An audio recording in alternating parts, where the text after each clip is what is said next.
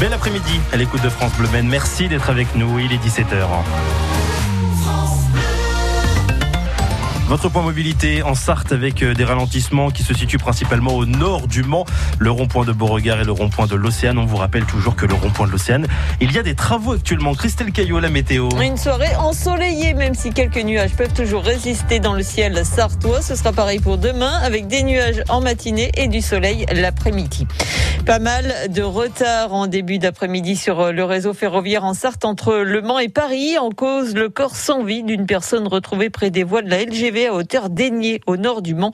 Le trafic a repris normalement vers 15 heures, selon la direction. Comment lutter contre le trafic de drogue à Marseille? Alors, rappelons qu'il y a eu trois morts ce week-end en une seule nuit, celle de samedi à dimanche, dans de nouveaux règlements de compte sur fond de trafic de drogue.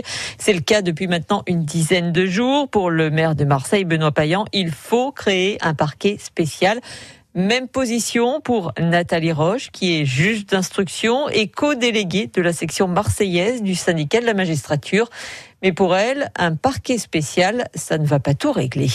En fait, ça ne suffit pas. Un parquet, c'est quelqu'un qui poursuit. Mais quand on a poursuivi et quand on doit vraiment faire face à des trafics internationaux de stupéfiants, à des flux financiers importants, on a besoin d'enquête, on a besoin de juges d'instruction, de moyens, mais pas seulement au parquet. On a besoin euh, aussi d'un tribunal qui puisse accueillir des grandes salles sécurisées avec suffisamment de juges pour juger ces dossiers. Et donc, c'est pour ça que même si on ne peut qu'adhérer à l'inquiétude hein, euh, euh, du maire de Marseille, mais comme tous les Marseillais, tous les collègues aussi magistrats qui sont très touchés par la, la succession d'événements qui, qui ont eu lieu cet été, mais qui malheureusement sont le reflet d'une d'une montée de la violence euh, qui existe déjà depuis pas mal de temps et sur laquelle on essaie d'alerter, euh, c'est qu'il faut doter la justice sur le temps long, parce que ça ne peut pas être juste une réaction aux faits divers où on dit qu'on va rajouter euh, quatre parquetiers, quatre juges d'instruction, euh, qui, qui va falloir agir. Et c'est ça qu'on aimerait qu'il soit pris en compte. Marseille avec des incidents hier soir euh, contre le Nice euh, sur le match qui se déroulait à Nice. Ce matin, le parquet euh, des Alpes-Maritimes ouvre une enquête. Le match a été arrêté hier soir après que des supporters niçois aient jeté des projectiles sur certains joueurs de Marseille. Ils ont même envahi le terrain. Il y a eu une bagarre générale. La partie a été interrompue pendant une heure et demie et les joueurs marseillais ont ensuite refusé de reprendre le match. Nice menait un but à zéro. Les dirigeants des deux clubs sont convoqués mercredi devant la commission de discipline de la Ligue de football.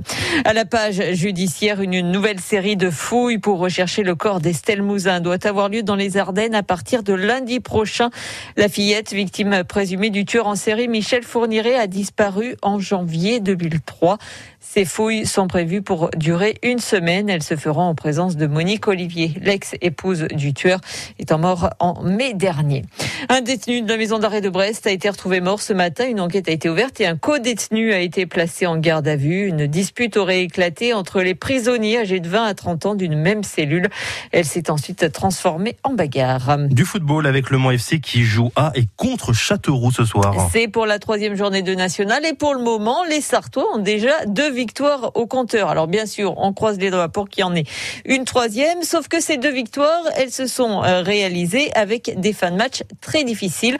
Ce soir, le défenseur Maxence Derrien aimerait bien tenir le rythme jusqu'au coup de sifflet final c'est sûr, c'est ce qu'il faut. Ce qu'on fait 45 minutes, faut le faire une heure. Et pour finir, ça serait bien de le faire euh, le plus longtemps possible. Après, il y a, il il l'effet physique, il y a l'effet mental aussi sur euh, au moins ce premier match. En menant, on n'a pas envie de perdre le match et inconsciemment on recule ce qu'on se dit qu'il faut pas faire, mais on le fait quand même.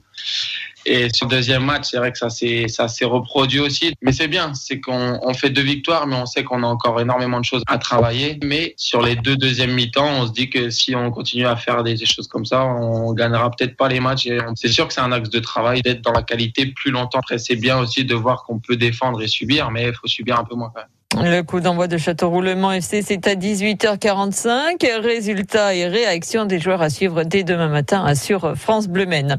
50 000 personnes hein, ce week-end pour les 24 heures du Mans pour assister à la victoire de Toyota. C'est la numéro 7 qui a devancé la 8 et Alpine complète le podium en troisième place. En LMP2, un podium pour le Sartois Julien Canal qui termine troisième la catégorie avec le Panis Racing. Et puis en GT, victoire de Ferrari. Les passionnés attendent maintenant la prochaine édition en juin 2022 avec le retour de Peugeot. Et concernant les 24 heures, les empreintes des pilotes seront de retour dans les rues du Mans en 2023 pour le centenaire de la course. Il y en a au total 47, 47 plaques en bronze. Rappelez-vous, elles ont été retirées en 2019 en raison des travaux dans les rues piétonnes de la ville. Le principe du retour a été acté avec la mairie, nous a dit ce matin Bernard Varin à l'initiative du projet. Reste maintenant à savoir comment elles seront exposées. Détails à retrouver sur francebleu.fr. Vigilance rouge pour les incendies sur une partie du Gard. De grosses rafales de vent sont attendues en ce début de semaine et vu la forte sécheresse, les pompiers craignent de nouveaux départs de feu. Par ailleurs, il est interdit de se servir de tronçonneuse ou de débroussailleuse.